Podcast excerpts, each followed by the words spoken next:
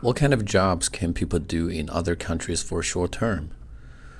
I think they are mainly physical jobs. For example, in Australia and New Zealand, there are plenty of cherry orchards, or actually many other kinds of orchards as well.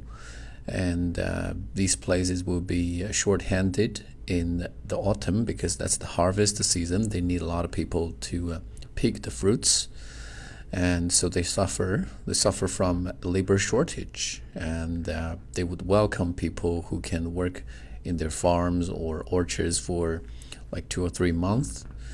Another kind of job that I think people can do for a short term in another country would be a translator or interpreter, especially in uh, those countries that rely on the tourism industry.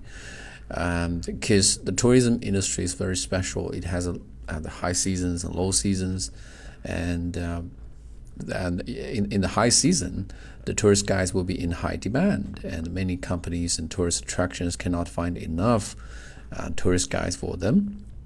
And for example, in China, every year, multitudes of visitors go to Dubai. But in Dubai, the situation is that not many local guides actually speak Chinese. And so, um, you know, the, the, those people in China who can speak English or Arabic very well can serve as a tourist guide to uh, Dubai and to provide their service and make some quick bucks.